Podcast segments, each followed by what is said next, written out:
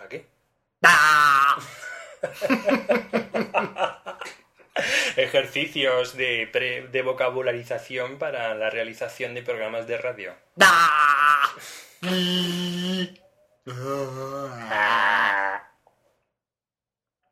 Tía, casi me, me se desencaja la mandíbula. Ya ves. Venga, a one more.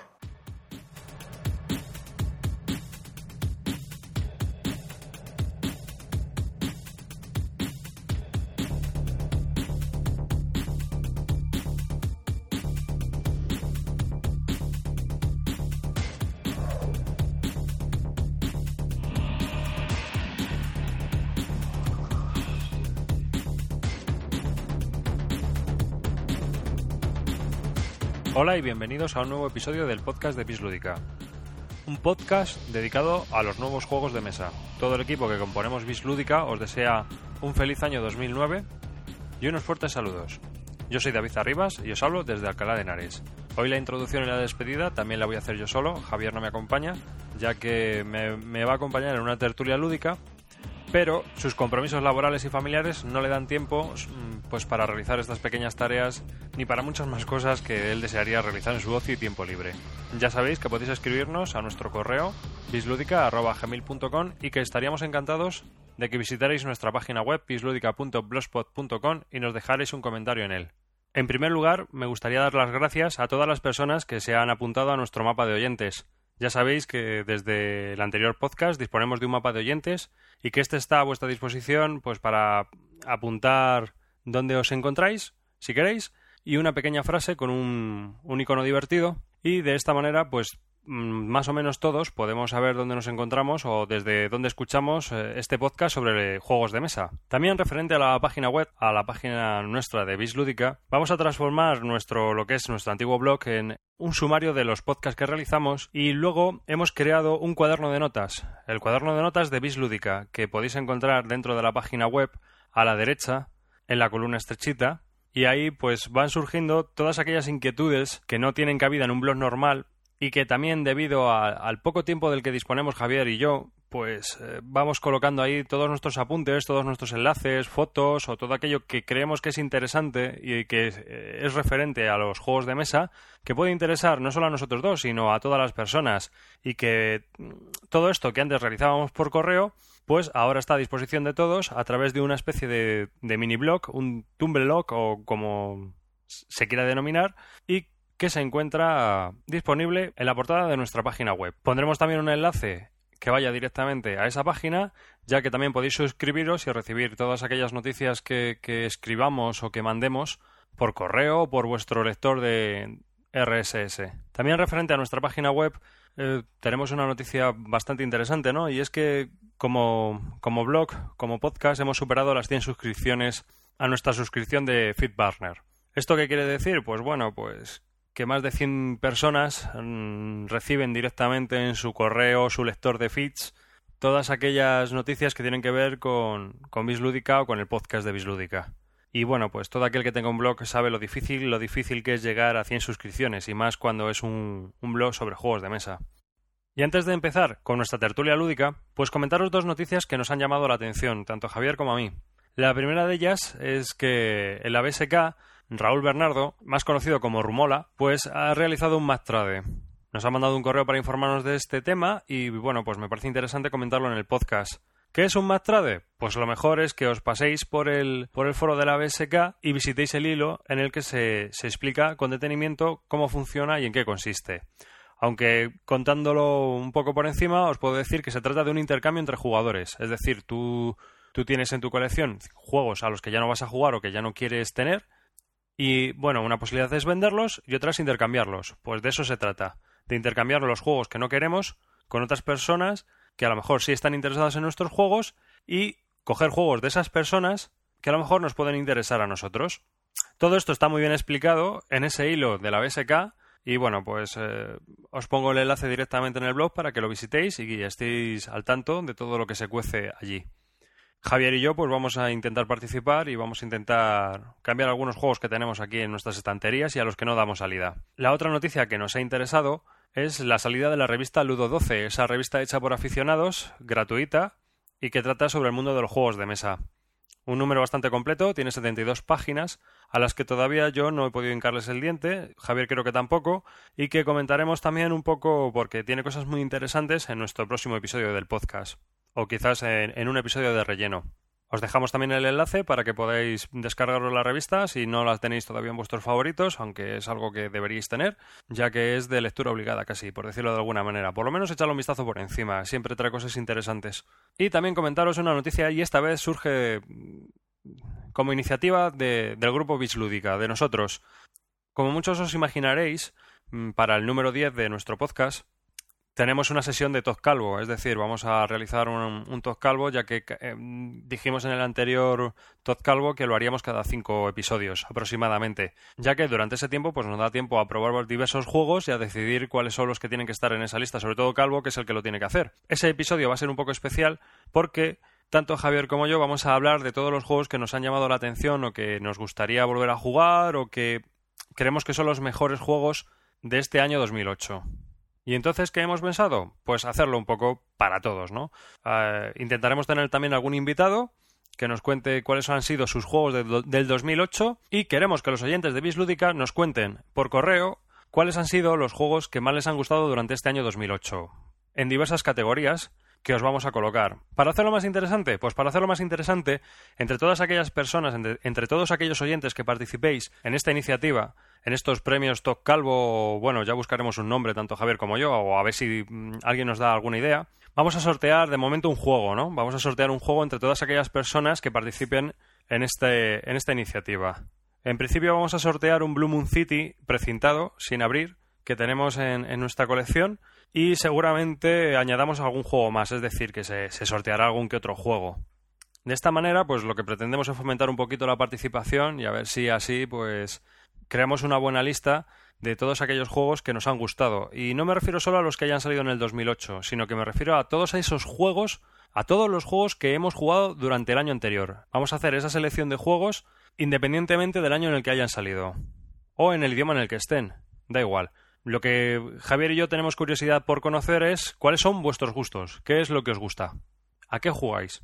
Y bueno, con esto finalizo esta pequeña introducción y os dejo con la tertulia que tanto Javier como yo hemos grabado y que es un poquito larga. Así que espero que lo disfrutéis y que os guste este episodio. Ya sabéis que podéis dejar vuestros comentarios en bisludica.gmail.com y que podéis visitarnos, de lo cual estaremos encantados, a bisludica.blogspot.com para dejarnos un comentario y visitar nuestro cuaderno de notas.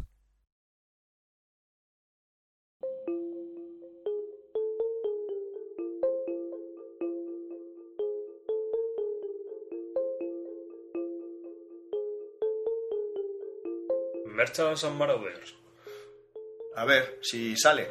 Sí, es un juego que, que Javi le está siguiendo la pista desde hace meses. Es un juego de tablero de piratas Mm, tiene muy buena pinta, lleva en preproducción algunos años ya. Eh, lo están haciendo dos personas que no son para nada, creo, conocidas. Y bueno, pues se está retrasando bastante. ¿Problema? Pues la idea es muy buena, pero eh, tiene una falta de liquidez un poquito importante. ¿Pero ninguna compañía se lo quiere sacar? no parece que haya. No sé si es que no hay un interés o realmente no sé cuál es el motivo por el, que no. A lo mejor es Parece que los playtesters les gusta mucho, tiene. Es, parece muy bueno, pero. Ya, pero a lo mejor no convence a las compañías. No sé, no sé, es Es parecido a Age of Piracy, así algo de. Y lo que querían hacer era autoproducirlo, ¿no? Sí, el problema de eso son los costes, que hasta el momento llevan y todavía no han hecho nada, entre comillas, llevan 20.000 dólares gastados. 20.000. Sí, y un dato que me, que me picó mucho la curiosidad fue que solo los moldes de los barcos, solo los moldes, habían costado 12.000 dólares. Sí, fácil. Pero es que es algo que no logro entender. Si es un, no sé, ¿cómo puede ser 12.000? O sea, son 9.000 euros. Claro. Unos moldes solo. Sí, sí, sí, los moldes. Los moldes están hechos en cuatro, en cuatro partes. Ah, bueno, otra cosa, mm, que son los moldes. No es el hecho de haber producido 50, 100 o 200 barcos. No, no, no. Es simplemente el molde. Sí, pero es que Independientemente de los barcos que se fabriquen. eso suele pasar con casi todo. Igual que, que, por ejemplo, en los juegos que llevan troqueles, el troquel vale una pasta. Pero una verdadera pasta. Es... 12.000 dólares. Pero es que en este caso estamos hablando de un molde para, para plástico inyectado. Es que entonces, si empiezas a hacer un cálculo del pre-order que necesitan para cubrir eso, estamos hablando de un pre-order de bastantes juegos a un precio de 60 dólares el Es juego. que ¿qué juegos has Por lo menos para cubrir. ¿Qué es juego- brutal. ¿Qué juegos has visto tú de pre-order que tengan piezas de plástico? No sé, pero no sé, simplemente es que me chocó mucho la cifra de, de 12.000 y 20.000 gastados sin tener todavía el juego. Han hecho prototipos, han hecho muchos playtesting, muchas pruebas con los juegos, Lo que yo no sé es por qué no utilizan barcos de madera como los que ya tienen otros juegos, por ejemplo. pero será mucho más caro. O más barato, porque estamos hablando de unidad producida. El sistema de producción de, de barcos de madera será totalmente diferente al de producción por, por plástico inyectado. Y el problema del plástico inyectado es que una vez que te pones a construir sale muy barata la pieza. Pero muy barata. Pero el molde, el molde en sí, que está formado por cuatro piezas, eso es una pasta.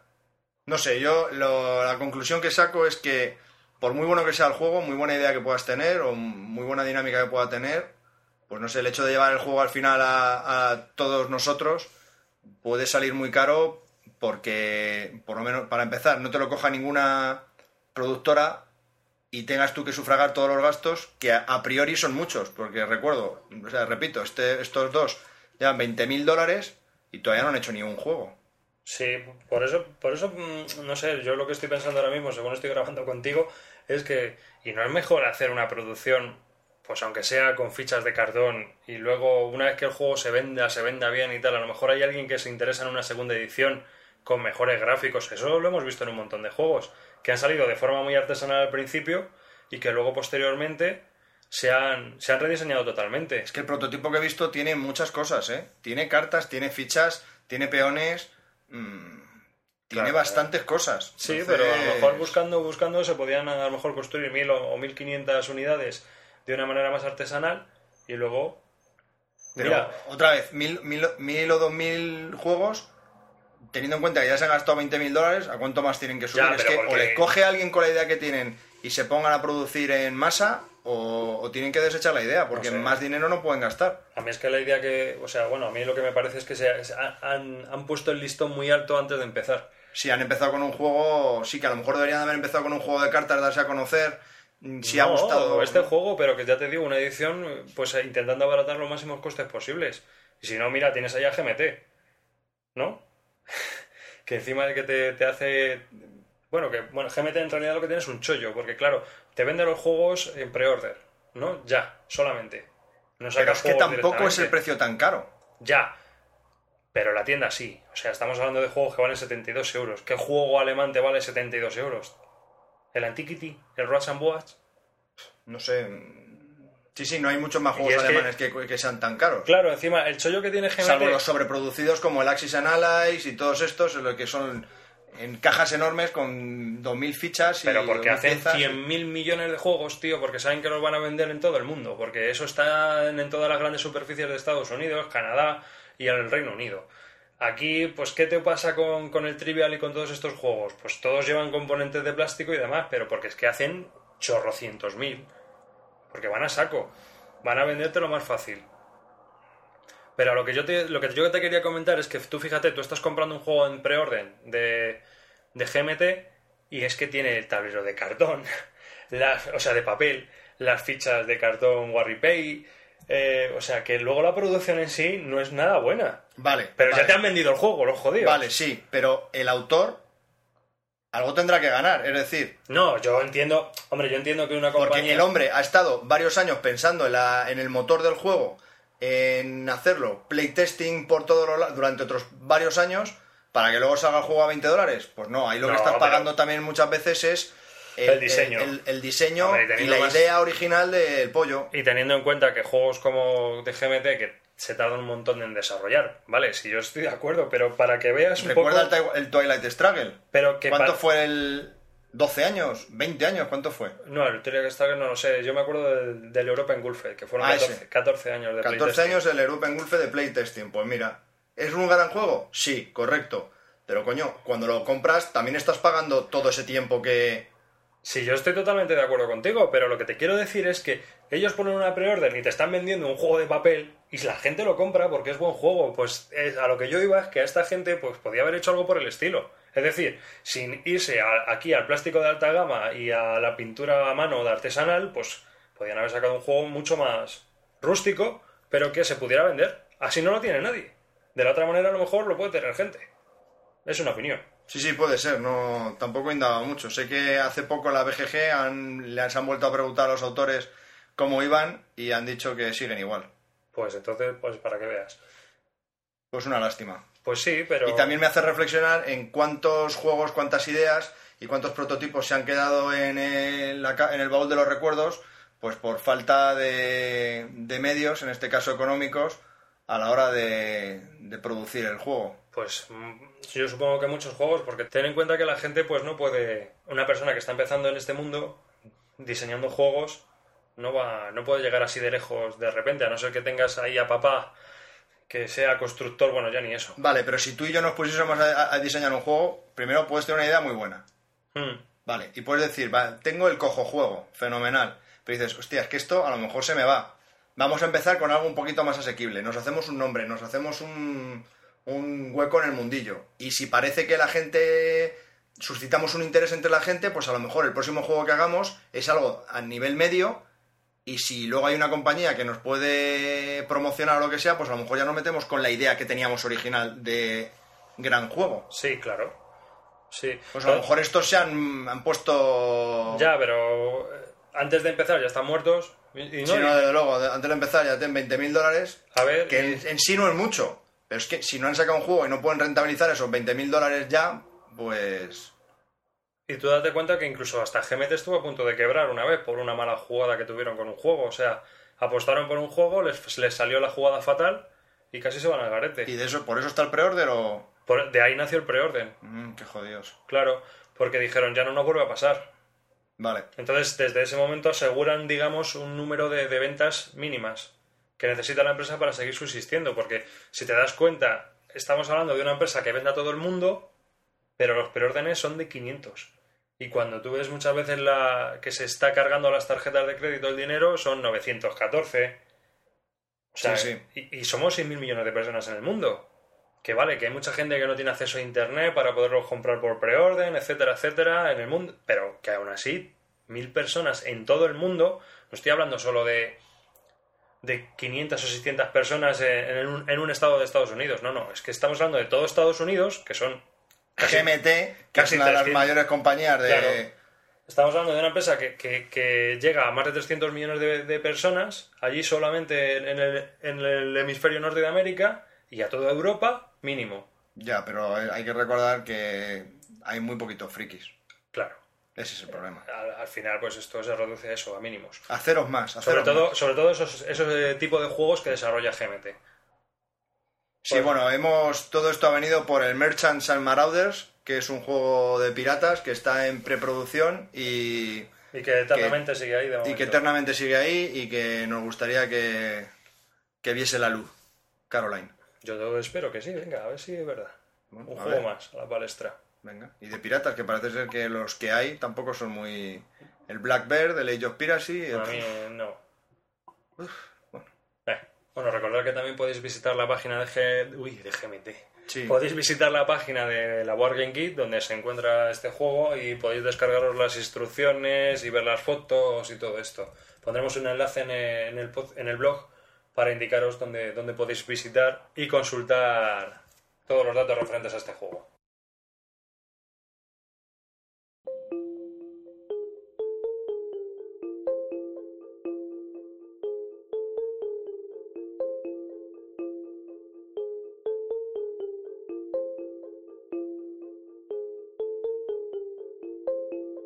Bueno, otro día estuvimos haciendo una visita en el laberinto, si recuerdas, que estuvimos con un montón de gente. Sí, sí, sí, Tú sí. te acordarás perfectamente, tendrás sueños húmedos por la noche pensando en esa tarde. Pues sí, porque me cuesta mucho jugar. eh, tuve un contencioso con mi mujer por ir a- allí y la- el problema es que había un montón de mesas, un montón de gente para jugar. Yo me quería cortar las venas Pero es que luego me sentí. Me invitaron a jugar una partida de Dominion, juego al cual tenía muchas ganas.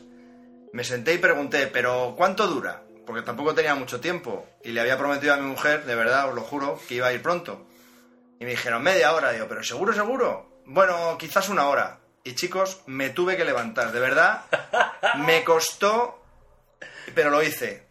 Espero que esto no lo va a ver mi mujer, pero espero que me lo tenga en cuenta algún día. No creo, pero... No te lo va a tener en cuenta, ya te lo digo yo. Ya, ya. Pero, Pero me bueno. levanté, eh, chicos, me levanté. Pues yo sí tuve oportunidad de probar el Dominion, Sí, tú sí, sí. esas 500 cartas de Sí, juego. sí, tú sí. Sí. Probamos Dominion, probé Dominion en Sí. este caso, un juego muy peculiar porque la mecánica es cuanto menos curiosa. Cuéntanos un poquito en qué se basa el juego. Pues el juego, bueno, pues como todo este tipo de juegos, se gana quien más puntos de victoria tiene al final del juego. Lo curioso de este juego es la mecánica en sí, y es que tanto los puntos de victoria, como el dinero, como las acciones, como todo lo que se haga en el juego, vienen cartas. Y esas cartas forman parte de tu mazo. Pero curiosamente al principio del juego solo tienes unas cuantas cartas de dinero y unas cuantas cartas de puntos de victoria. Y desde ahí empieza uno a hacer crecer su mazo. Cada vez que se acaba, pues barajeas eh, todos tus descartes y vuelves a crear tu mazo y vuelves a seguir jugando. Y claro, de esta manera tú vas comprando cartas con el dinero, ya Claro. sean puntos de victoria, acciones o, o dinero, más dinero para poder seguir comprando más cartas aún. Y de esta manera tu mazo va creciendo, es casi exponencialmente, ¿no? Al final del juego, cuando se, se cumplen las condiciones de final del juego, el que más puntos de victoria tenga en su mazo es el que ha ganado. Que haya comprado durante la partida. Efectivamente, hay que comprarlos durante la partida. y las cartas de acción que vas comprando se ponen en juego y vas realizando ese tipo esas acciones que indican que te hace pues mediante combos pues el ir comprando más cartas o más baratas o en definitiva ir ampliando tu mazo. Es un juego muy adictivo, eso ya te lo digo yo, vamos, es súper adictivo.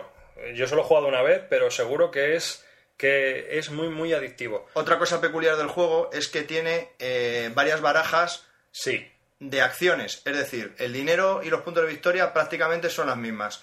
Pero las, las cartas de acción hay distintos mazos en los que si te aburres de uno puedes pasar a otro, hay niveles de dificultad, hay cartas en las que hay, barajas de juego en las que son a lo mejor un poco más individuales y otras en las que hay más interacción entre los otros jugadores. Sí, cada, cada partida se juega con, con 10 tipos de cartas diferentes, aparte de lo- los puntos de victoria y las monedas, de los 25 tipos de cartas disponibles que hay. Y esto da un número de combinaciones brutales, claro, porque tú vas sacando y metiendo.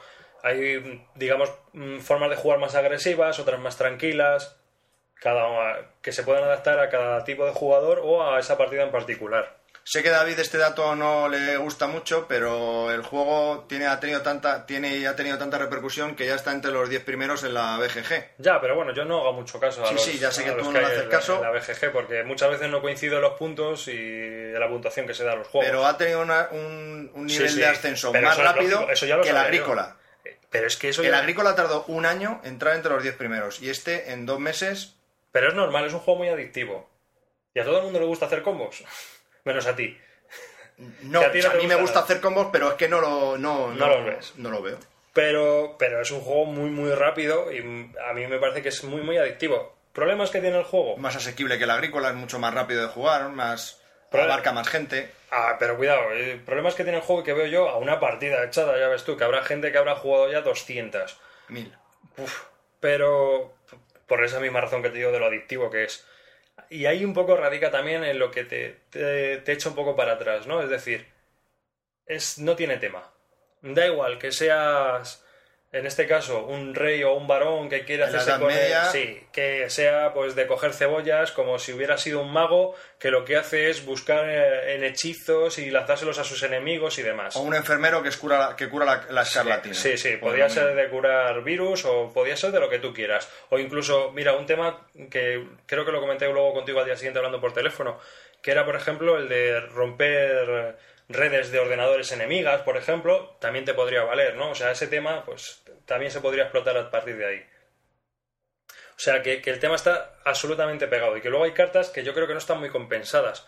Pero aún así a mí me parece que es un juego que va a crecer muy bien y que va a tener mucha mucha afición y que encima con las eh, expansiones eh, lo va a ayudar y lo va a arreglar bastante. Además, ¿hay ya, se expansiones? ya se ha anunciado una. Otra cosa que me ha gustado mucho del juego es que, bueno, el juego son 500 cartas. Sí. Nunca juegas con las 500, ¿vale? Pero el tema es que cuesta 28 euros. Sí, y- Claro, no es relativamente, no es, no es muy, muy caro. no, no. Es bastante asequible y a lo mejor también parte de eso es el Bueno, éxito cuidado, que está 27 euros si lo compras en las tiendas online y buscando. Sí, sí, y me tal. refiero, sí. Porque seguro que. Pero que lo he visto en las tiendas online hasta por 20 como poco por 27, 28. Sí, pero seguro que si vas a una tienda física vale 40, por lo menos. Sí, sí, no, desde luego.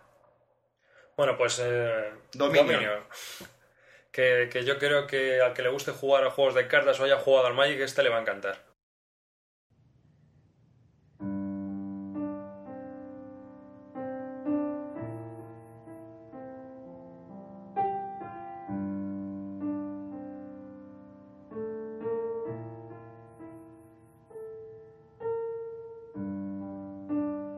En uno de los últimos correos que hemos recibido, Nuestra amiga Marina, Sí, una chica que se llama Marina nos ha estado escribiendo. Bueno, nos ha escrito una vez y nos ha. pero gran, pero Sí, sí, un mail, gran texto. un mail muy extenso. Desde aquí le agradecemos bastante porque nos da ideas de cómo mejorar y cómo nos da su opinión de cómo ve el programa y cómo podría mejorar. Sí, dice que descubrió el podcast y bueno, pues en una semana se los escuchó todos de golpe. ¡Qué friki! Sí, qué sobredosis. ¡Qué friki! qué sobredosis. Lo que no nos ha contado es cuánto estuvo en el hospital después, porque esto yo creo que afecta seriamente a la neurona de la cabeza, ¿eh? Bueno, pues Marina nos daba un montón de ideas y pues un montón de... de- escri- un mail muy largo que no vamos a transcribir aquí, pero que nos ha dado a nosotros varias ideas para poder desarrollar.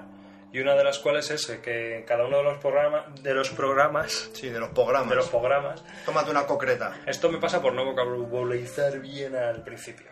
Sí, sí, anda. Bueno, Concreta, pues toalla, venga, dale. que bueno, normalmente muchas veces tú y yo ha- hablamos y comentamos como si estuviéramos en nuestra casa, que así es, y resulta que pues nuestro lenguaje es técnico para todas aquellas personas que no que no están muy que no son muy aficionadas o que llevan poco tiempo en este mundillo. Bueno, técnico, yo diría que nos empezamos a hablar de temas, de un tema que para nosotros es totalmente trivial y, y conocido. Sí. Y muchas veces olvidamos que utilizamos anglicismos, palabras extrañas y cosas así, que para aquellos que están escuchando el podcast por primera vez o que no están muy iniciados en este tipo de, de juegos y tienen un interés real, pues a lo mejor eh, se pierden mucho de- del sentido de lo que queremos decir, ya que utilizamos palabras un poco, un poco extrañas, vamos a decir y expresiones y expresiones raras. Entonces a vamos a intentar, en la medida de lo posible, eh, explicar en, en algunos, algunas veces pues parte de esas palabras que utilizamos que pues que nos salen de forma natural y, y el que lo escucha mm, lo escucha de forma anormal. Bueno, de todas las maneras, ya sabéis que todos aquellos que tengáis dudas, pues nos podéis mandar un mail o podéis dejar un comentario sobre, que así pasa muchas veces, sobre los juegos que comentamos y demás, de la gente que no está de acuerdo o que nos ha entendido de una manera o de otra. Marina, una de las cosas que nos preguntó fue que explicásemos un poco las distintas categorías de juegos que existían. Entonces hoy eh, David, que es experto en la materia, va a explicar para todos oyentes eh, todas las variedades y tipologías de wargames Bueno, yo o juegos de guerra. muy experto en la materia, no soy un wargame purista, pero bueno, porque también tengo otras influencias. Pero bueno, voy a, voy a comentaros un poco, mm, a grosso modo, en cómo son los wargames y en qué se diferencian un poco unos de otros y, y- y qué ca- categorías y tipos de wargames se pueden encontrar en el mercado. Poniendo ejemplos, Efectivamente. para que así todos pues os sea un poquito más fácil. eh, si ha habido alguna idea de algún wargame que os haya gustado, pues con la reseña de ese juego a lo mejor pues podéis iros haciendo una idea de, de por dónde ir. Hmm. ¿Te parece que comencemos? Ya una vez en el blog escribí una serie de artículos y recuerdas sobre la historia del wargame. Es cierto. Sí, pero bueno, no me voy a detener un poco en eso y me voy a ir directamente al ajo, o sea, a la cuestión en sí, y es qué es lo que podemos encontrar en cuanto a wargames. Pues los wargames, como su propio nombre indica, etimológicamente hablando, que estábamos antes de cachondeo a micrófono cerrado, war es guerra, game es juego y wargames pues es juego de, guerra. ¿Qué quiere decir esto? Pues que son juegos que intentan simular de una manera u otra conflictos bélicos que han ocurrido históricamente o que hipotéticamente podrían ocurrir o eh, si ya estamos hablando de temas futuristas, de cosas que nunca pasarán. Esperemos, en muchos casos esperemos. Aún así, esperemos que por lo menos algunas ni se vuelvan a repetir. Bueno, los wargames, podemos encontrar distintos tipos de wargames dependiendo del entorno en el cual se encuentren, ¿no? ¿Y cuáles son estos entornos, por decirlo de alguna manera? Pues encontramos que podemos encontrar wargames de, en videojuegos, wargames en juegos de cartas, wargames en juegos de tablero y wargames con juegos de miniaturas, ¿no? Por empezar un poco diferenciando, te puedo decir que los wargames que están basados en videojuegos o que se basan en un soporte de, de videojuego son un subgénero dentro de los juegos de estrategia actualmente. ¿Es cierto que se han hecho videojuegos de juegos de tablero y al revés? Sí, así es. Así es, ¿no? Sí, por ejemplo, uno, uno que he leído una reseña hace poco de él es de un juego de mesa que se llama Juana de Arco. Bueno, aunque este no es un- que sea muy wargame, pero sí que tiene ciertas connotaciones y, y sí, se ha hecho también en ordenador. Y por ejemplo, el del Europa Universalis, que es muy conocido, también se ha hecho un juego de ordenador, ¿no? El World of Que es Warcraft. más, es más conocido. Bueno, ese se ha hecho un juego de tablero a raíz de, de un Un juego, juego de ordenador, sí, por eso es el caso Es contrario. el caso contrario. Es un juego de, de guerra de, de toda la vida, no, pero desde hace muchísimos años que ha triunfado mucho. De hecho, el otro día estuve viendo la presentación de él en la tele del último World of Warcraft, increíble, y se ha llevado al tablero, ya lleva bastantes expansiones y bastantes juegos distintos del World of Warcraft. Sí, bueno, pues como te, estaba comentando, dentro de los videojuegos, en el, en el género de Wargames, está considerado como un subgénero dentro de los juegos de estrategia. Y dentro de los juegos de estrategia, los más conocidos son aquellos que son en tiempo real, como el Command and Conquer, el Warcraft y todos estos juegos, que están muy dirigidos, digamos, a la masa de jugadores en general, pero que, que son muy fáciles de jugar, que es muy fácil introducirse en ellos, pero que la percepción que, que causan el jugador es bastante irreal. Aunque los más realistas en este tipo de juegos, digamos que son la saga Total War. Los videojuegos contienen mucho detalle, pero aún así, fíjate, paradójicamente, no son tan realistas como los juegos de tablero. Y es a los cuales nos vamos a centrar ahora y vamos a hablar de ellos un poco. Dentro de, de lo que es en vivo, digamos, jugar en mesa. Hay tres hay categorías. tres digamos. categorías, sí. Tenemos- Miniaturas, miniaturas, cartas y tableros. Exactamente, como ya te he comentado anteriormente. Los juegos de cartas puros dedicados a la guerra son muy escasos, ya que las cartas se prestan más al juego abstracto, ¿no? Entonces, es muy difícil encontrar juegos de guerra que estén solamente basados en cartas. El más conocido de ellos es el Afron, que es un juego de la Segunda Guerra Mundial que pertenecía a la antigua Avalon Hill, que puedes encontrar en internet por un verdadero pastón, porque más barato no lo vas a conseguir. Y es un juego de, de escaramuzas en la, en la Segunda Guerra Mundial, como Pero es difícil, es un juego complicado. Es un juego muy complicado. Otro juego de cartas podríamos decir el Fields of Fire.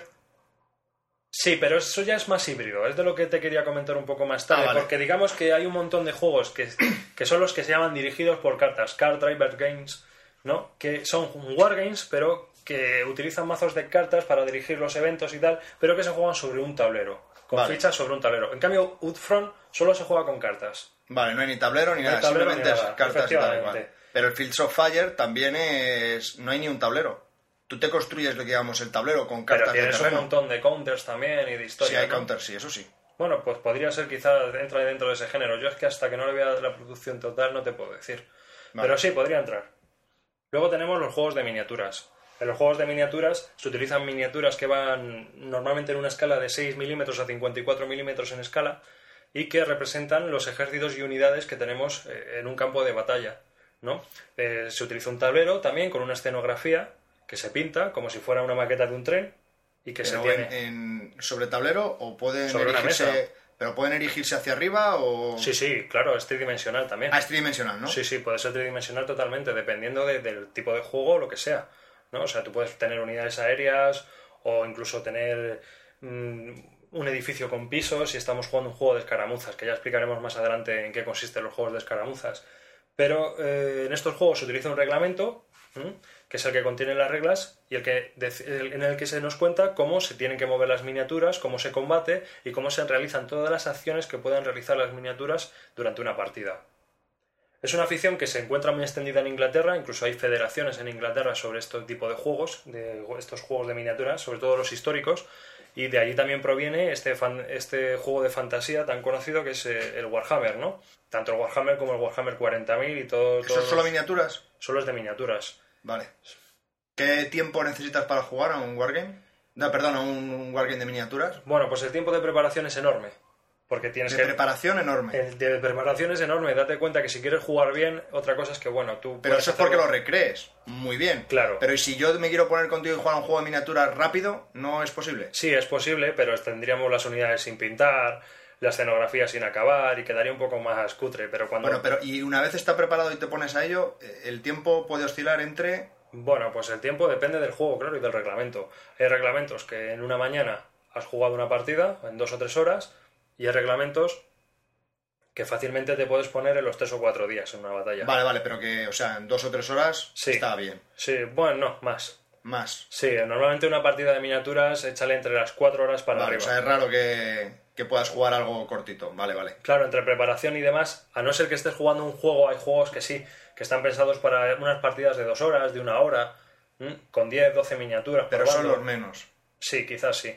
Lo Además, que más le gusta a la gente es recrear algo un poco más grande donde te puedas desarrollar más y... No solo eso, sino que es que ya solo por preparación, que Claro, si llevo, que si traigo, ya. que si saco, que si guardo. Vale, vale. Y por último, tenemos los juegos de tablero, ¿no? Que son los más conocidos y aparte de los de miniaturas, eh, quitando el Warhammer y demás, pues eh, es una afición especialmente extendida en Estados Unidos. Aquí también lo es, en bastante menor mm, número de, de- de seguidores. Y que es muy. es un juego que se conoce y se sigue por las convenciones que se realizan durante todo ese territorio, ¿no? Que es en Estados Unidos, que es tan grande. Pues hay muchas convenciones donde se juntan a jugar a juegos de guerra.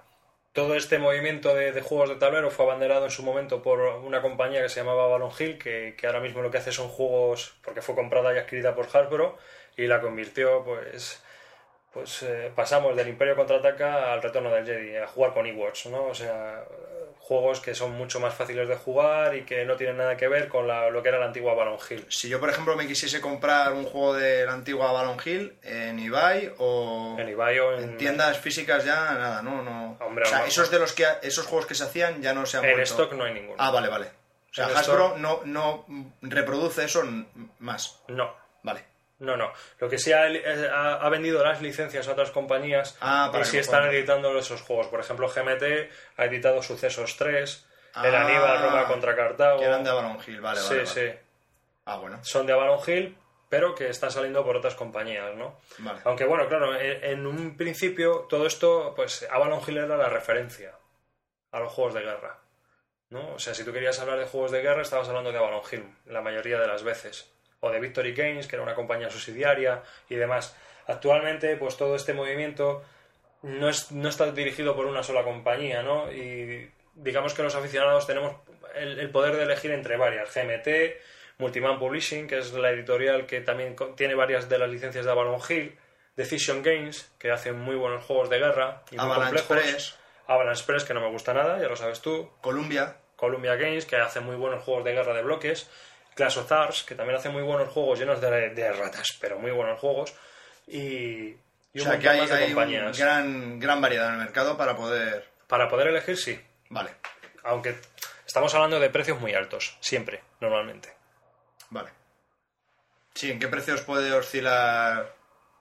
Pues entre los 27 euros que te cuesta el ASL Starter Kit hasta, o 23 euros que incluso te puede costar un juego de Columbia Games, que es el Liberty, o el 1759 creo que es lo que cuesta más o menos, hasta pues, fíjate, el Davis Cauldron, que lo comentamos en un podcast, 170 euros, 180, sí. 100, o sea, puede ser ya lo que te quieran Y cobrar. las piezas de las que, con las que puedes jugar, hay Wargames, por ejemplo, el, el ASL, el Starter Kit, puedes jugar con 16 piezas, 20 piezas, Sí, un escenario pequeño, de Con, ahí a, poquitas fichas y al puedes- Devil's Cauldron que tiene 2000. sí. Claro, tú- tú- Vale. incluso el Davis Cauldron tiene escenarios pequeñitos. Y hay juegos en los que el, el tiempo de juego también es... Si juegas con pocas fichas, es, es un escenario corto, se puede decir que en una hora podemos jugar, Hay, hay juegos que sí. en una hora sí. Sí, y, sí. y los largos te puedes extender hasta el infinito. Pues sí, fácilmente tres meses de juego. Vale. Que son los monstruosos, ¿no?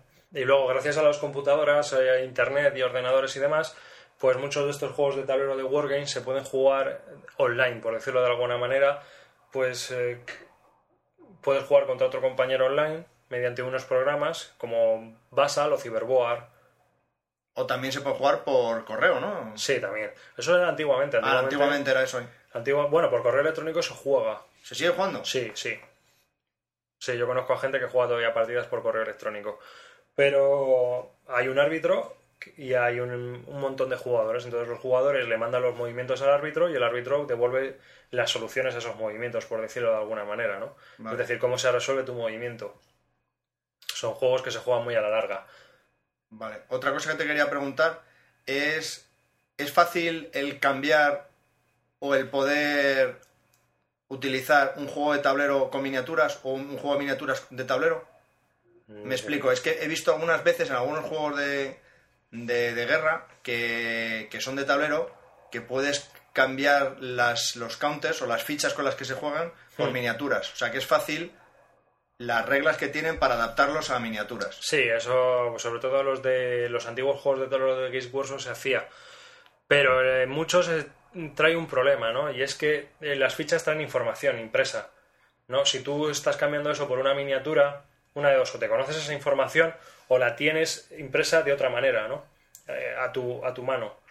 Es decir, que visualmente puede quedar muy bonito y muy chulo, pero que luego a la hora de, ser práctico, pues deja de serlo, ¿no? Porque no sabes realmente cuáles son los datos que, que se refieren a esa unidad en concreto o a esa ficha en concreto.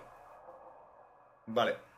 Otra información que quería dar para, para Wargames, aparte de las compañías eh, que ha mencionado David, es dentro de la Board Game Geek, la BGG, hay un apartado arriba en las pestañas superiores solo de Wargames, en el que te viene un listado y solo juegos de guerra, por si queréis echarle un ojo, por si tenéis más interés en algún juego específico, que ahí te viene una lista bastante amplia de ellos. Los juegos de tablero, todos estos juegos de guerra, a su vez, se pueden subdividir en varios tipos de géneros. ¿m? Dentro de sí, pues claro, te- estamos hablando de categorías dentro del Wargame. Eh, dos de estas categorías, digamos que son las que con la gente juega un poco al principio, ¿no? Una es el periodo, el periódico, el periodo histórico donde se está jugando ese juego, ya sea en la antigüedad, en la Edad Media, en el Renacimiento, en el futuro, con naves espaciales. Es decir, que estamos hablando de, un espacio en el tiempo en el cual ese juego se desarrolla. ¿Me quiere decir que son específicos los periodos? O sea, los Wargames son específicos, no hay ningún Wargame que, que ocupe varios periodos históricos. O sea, son, se centran en un periodo. Podría ser. Lo que pasa es que sería un wargame o ya sería un juego de estrategia. ¿Me entiendes? Porque, por Vale. ejemplo, tú tienes juegos como el Civilization o como la Era del Renacimiento, juegos así que, que pueden contener combate de unidades, como el Civilization, Pero no son puramente pero no Wargames. son wargames puros. Vale, vale. Porque estamos eh, dirigiendo muchas más cosas a O sea, lo mejor. eh, eh, vamos a definir que un Wargame es recrea un periodo Histórico. puntual. Sí. Vale, Sí, por lo menos los puros. vale. O son preguntas obvias, pero... No, no, está muy bien. Digamos que podemos centrar a los wargames de la siguiente manera, ¿no? Tú, por ejemplo, puedes tener un wargame que trate una guerra específica, la Segunda Guerra Mundial, la Primera Guerra Mundial, la Guerra de los Cien Años. Que trate un tipo de guerras o una campaña de guerras, las guerras napoleónicas, que se extendieron desde 1795 o, o hasta 1815, ¿no? Eh, que también tenemos pues un periodo completo, puede ser la Edad Media, el Renacimiento o la Era de la Razón, es decir, las guerras que, que pudo haber en ese periodo. Vale.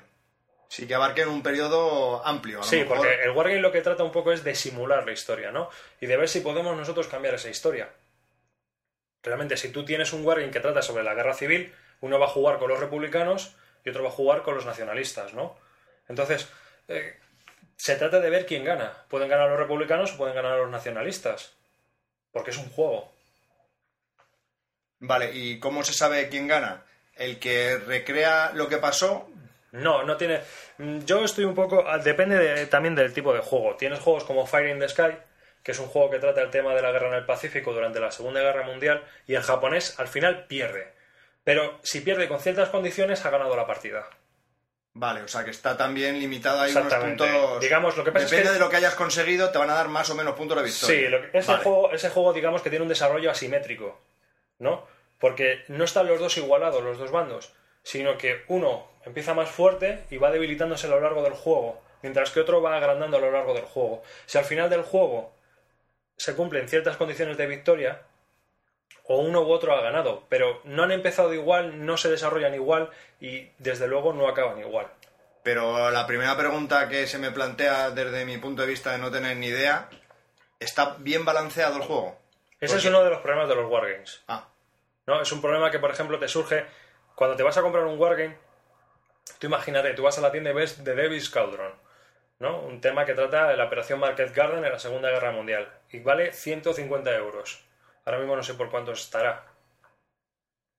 ¿Te lo compras? ¿No te lo compras? Si te lo compras y no está equilibrado, ¿qué haces? Pero, o sea, yo que no tengo ni idea, quiero entender que está perfectamente equilibrado. Para eso habrán estado años probando el juego y habrán sacado ese juego. Es que si no, es absurdo. O no, no lo ¿Cómo, sabemos. cómo que o no? ¿Realmente, ¿Realmente lo sabes? No, pero no creo que pongan a la venta algo que verdaderamente no esté equilibrado para que yo empiece a jugar. Bueno, a lo mejor yo juego que no tengo ni idea de historia, a lo mejor me da igual. Pero alguien que sepa, algún purista, se ponga a jugar y diga, esto es una mierda porque no recrea absolutamente nada, no refleja la realidad de lo que pasó y encima no está compensado. Esas son cosas que suelen pasar. Ah, suelen pasar. Sí. Hay que tener mucho cuidado a la hora de comprar un wargame. Incluso a mí me puede gustar cierto tipo de wargames que a otra persona no le gustan y lo que le gusta a él, a mí no me gusta. Porque el sistema de desarrollo, las mecánicas o las reglas que traen, pues no van, o no, a mí no me interesan, ¿no?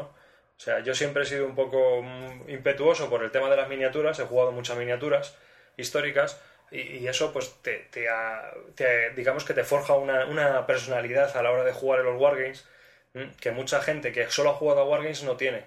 ¿no? Entonces yo hay juegos de Wargames que personalmente a mí no me gustan nada y que a otra gente le encantan y viceversa, juegos que a mí me parecen estupendos y que a ellos obviamente les parecen una patraña. Todos estos juegos, pues luego se centran en, digamos, varios aspectos. O sea, tú tienes tu periodo histórico y luego, eh, ¿de qué trata esa guerra? Puede ser terrestre, naval, aérea o armas combinadas, ¿no? Lo que se llama armas combinadas. Entonces, eh, lo, lo normal es encontrar unos juegos de guerra que traten sobre la guerra terrestre. Pero también tenemos juegos de guerra que tratan sobre la guerra naval. Y estamos hablando de barcos, unidades anfibias y cosas así. Y luego tenemos juegos que tratan solo pues, el combate aéreo. ¿Mm? Y hay juegos que juntan todo. Pero normalmente los juegos que juntan todo, los, los juegos que se denominan de armas combinadas, le dan, digamos, prioridad a uno de los tipos de ejército, ya sea el terrestre, ¿eh? y los demás, digamos, que son un poco una abstracción. No se intentan simular tan bien como el juego es terrestre. ¿Por qué? ¿A qué se debe? Porque es muy difícil, es imposible. Estaríamos dando mucha complejidad a un juego. Y no hay ningún juego que abarque esto. Sí, seguramente, pues seguramente si tú te compras el War in Flame y le vas añadiendo expansiones que tiene para, para quitar esa abstracción y darle más complejidad al juego, estamos quitando una abstracción y le estamos dando pues unas reglas y una simulación específica a ese tipo de, de combates.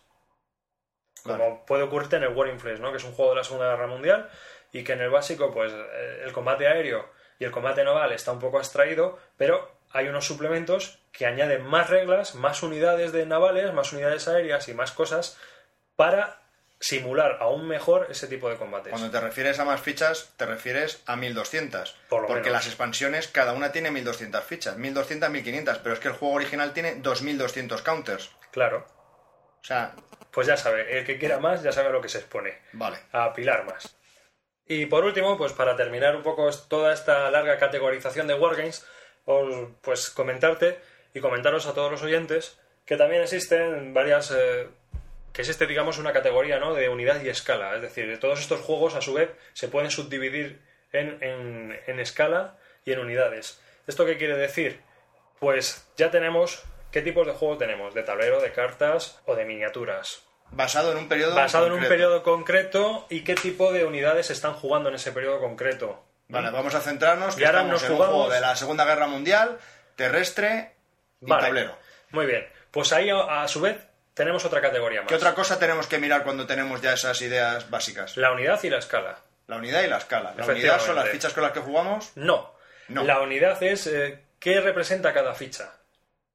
¿A qué representa? No te refieres a si es una unidad de infantería, si tiene un rifle. Efectivamente, pero tú una unidad de infantería puede ser, puede ser un- una persona, puede representar un pelotón, puede representar una compañía, puede representar un batallón, puede representar un regimiento o puede representar una división.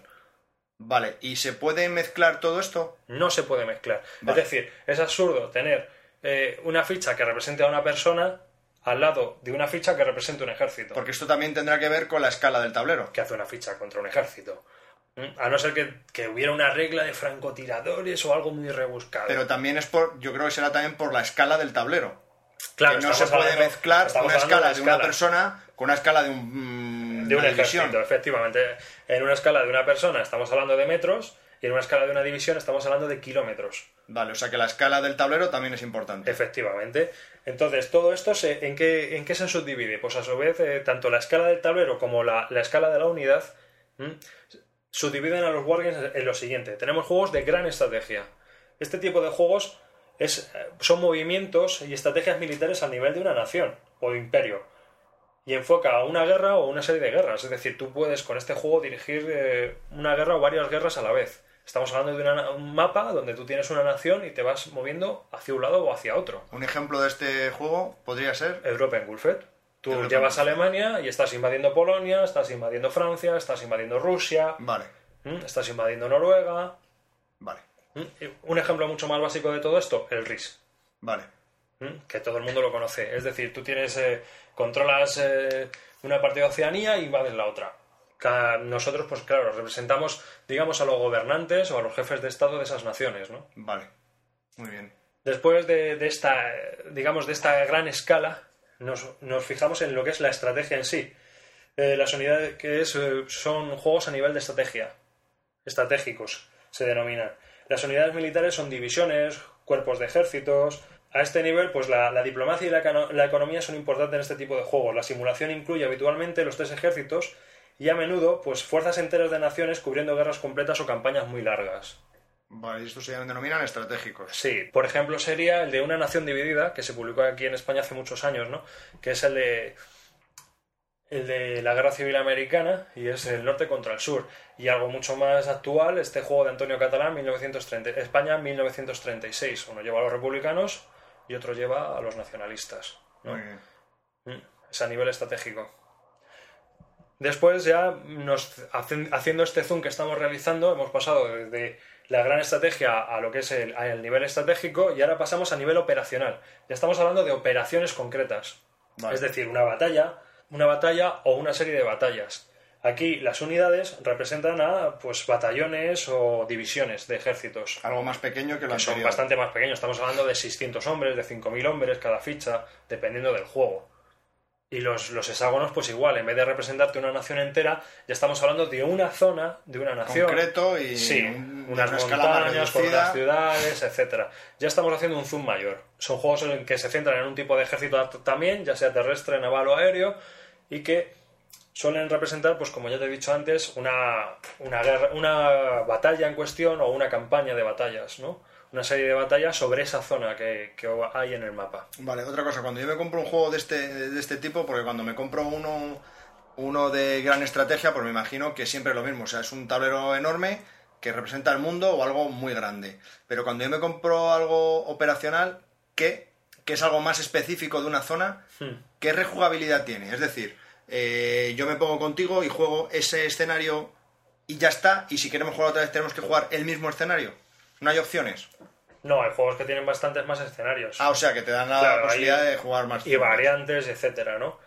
Sí, pero vamos, que aún así, pues hay juegos que están muy limitados en eso, en ese aspecto. Vale, pero hay juegos que te incluyen ya en el juego básico sin necesidad de expansiones más escenarios. Sí, sí, por ejemplo, te puede ocurrir que a un nivel, pues, estamos hablando, Un juego nuevo ahora que acaba de salir, el Conflict of Heroes. por ejemplo, no, pero ese es- tiene una escala aún, estamos hablando de un zoom mucho mayor, Ah, perdón.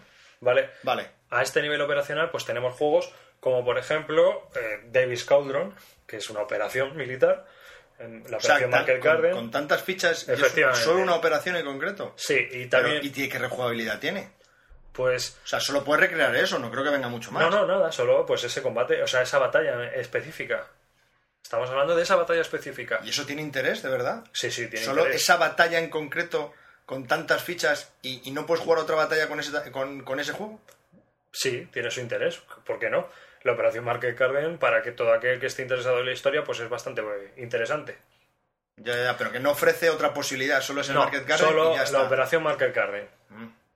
Igual de que estamos hablando de eso, pues estamos hablando, por ejemplo, de Monty's Gamble, que es un juego mucho más ligero, con un mapa más pequeño, menos fichas y que se puede jugar en solo una tarde y que trata la misma operación, la operación Market Garden. Todos estos tienen unos cuantos escenarios, pues para darle más rejugabilidad al juego, Vale. unos cuantos escenarios y unas cuantas variantes que puedas incluir en el juego pues Para- para, poder dar variedad y, y seguir jugando un poco más. Pero aún así, el juego en sí, normalmente la gente que juega, pues le gusta seguir jugando a ese juego. Juego yo ahora como alemán, luego juego como aliado, etcétera. Vale, vale. Si no te has muerto antes. Y si no, lo coleccionas, que es lo que suele hacer todo el mundo. Ese tipo de juegos, pues se coleccionan. Si hacemos un zoom mucho mayor, estamos hablando de una batalla muy grande y ahora vamos a, a plantarnos en lo que son los juegos tácticos. Como el que me has comentado antes, que está muy de moda ahora, Conflict of Heroes, igual que su que otro que le hace la competencia, o viceversa, que se hace la competencia mutuamente, el Combat Commander. Estamos hablando de, de- de juegos en los que las unidades ya son vehículos, escuadras, pelotones o incluso compañías, dependiendo del juego, ¿no?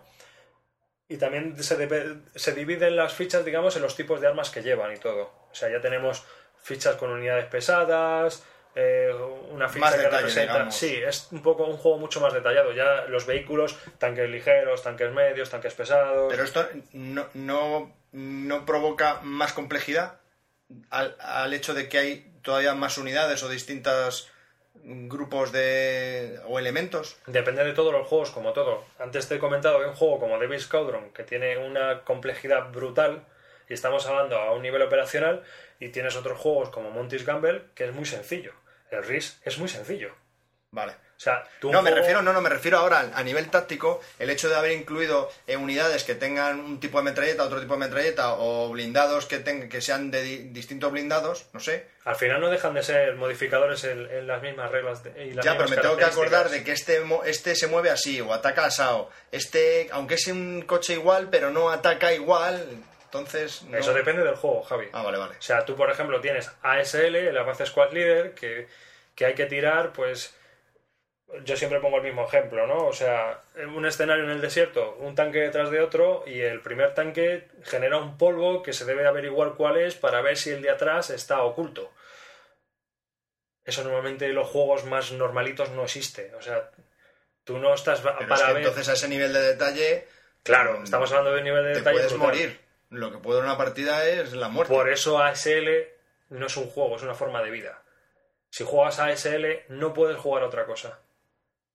Claro. Si, puedes, vas- si vas a jugar, o sea, porque estoy seguro de que la gente que juega ASL juega más cosas. Sí, pero... es que pero está es- centrada en ese Pero juego. como es un nivel tan complejo, en el momento que juegas a otra cosa, pues lo ves como absurdo, ¿no? Digamos. No, no, absurdo, sino que Porque realmente lleva también que lleva tanto tiempo al meterse en ello que... tú que te no estás preparando un a juego que tiene un montón de reglas y un montón de tochos impresionantes y no tienes a lo mejor tiempo material pues para prepararte otro tipo de juegos que sean más ligeros. Sí vas a poder jugar, pero no vas a poder preparártelos, no vas a poder leer esas reglas.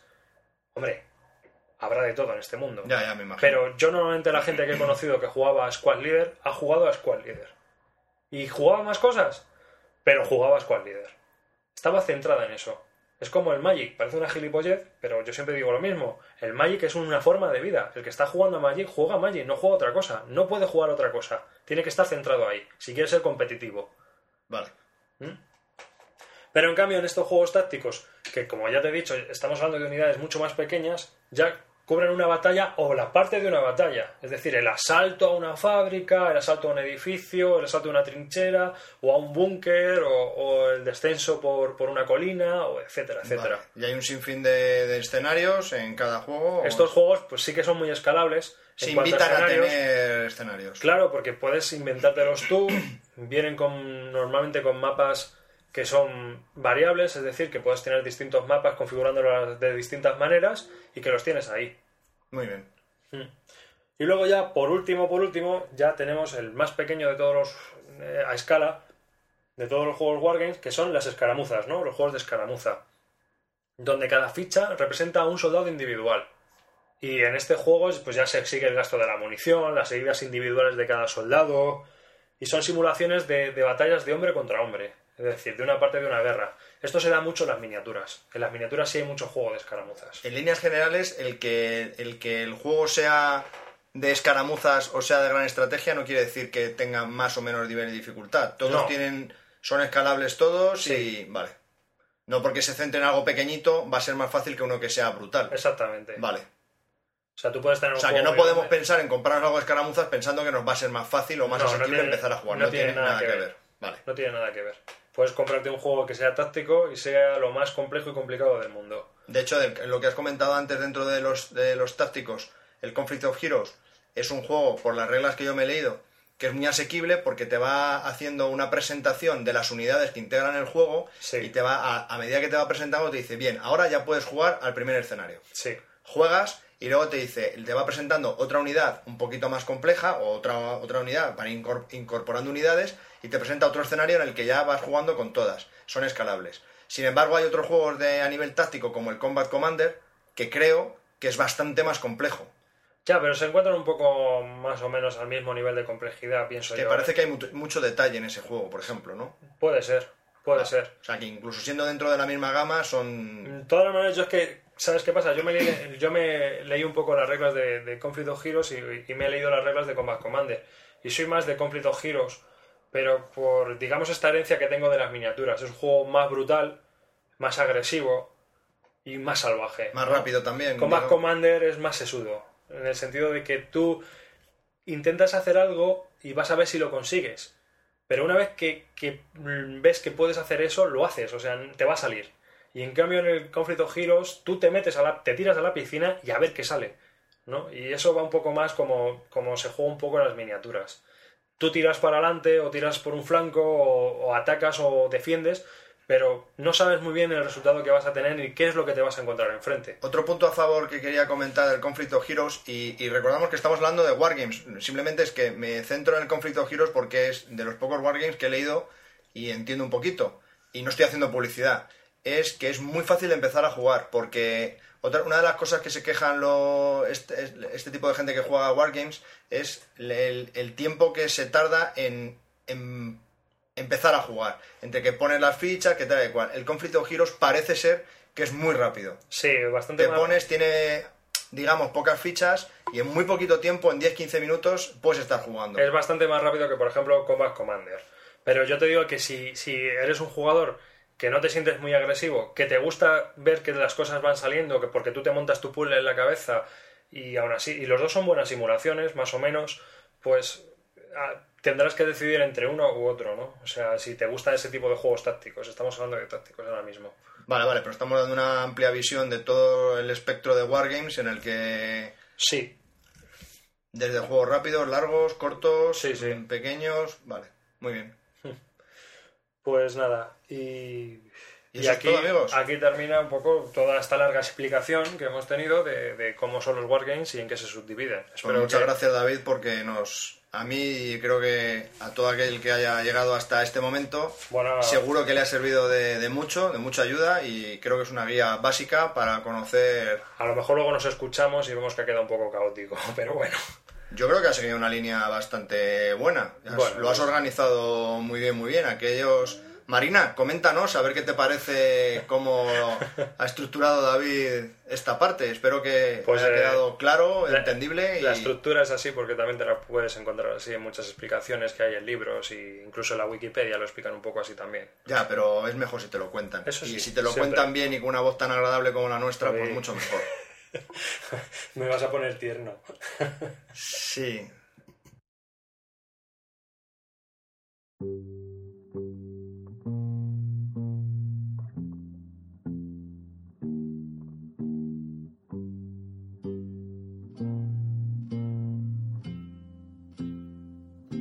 Y aquí termina otro episodio del podcast de Bislúdica. Espero que os haya resultado ameno y que disfrutéis de este episodio. Recordar que en unos días pues eh, publicaremos un podcast de relleno explicando con todo tipo de detalles todo lo referente a esos premios que, que queremos otorgar y que queremos dar desde aquí y también pues que queremos conocer vuestra opinión sobre los juegos a los que habéis jugado el año pasado y cuáles os parecen mejores en, unas eh, di- distintas categorías.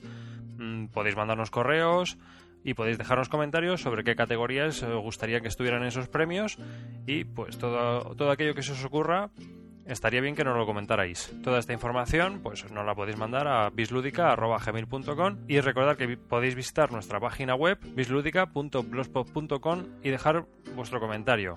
También recordar que os podéis apuntar a nuestro mapa de oyentes y como sigamos así, pues yo no sé dónde vamos a acabar, pero cada vez tenemos más cositas. Así que un saludo de Javier Calvo y de David Arribas y hasta el próximo episodio de Bislúdica. Que lo paséis bien.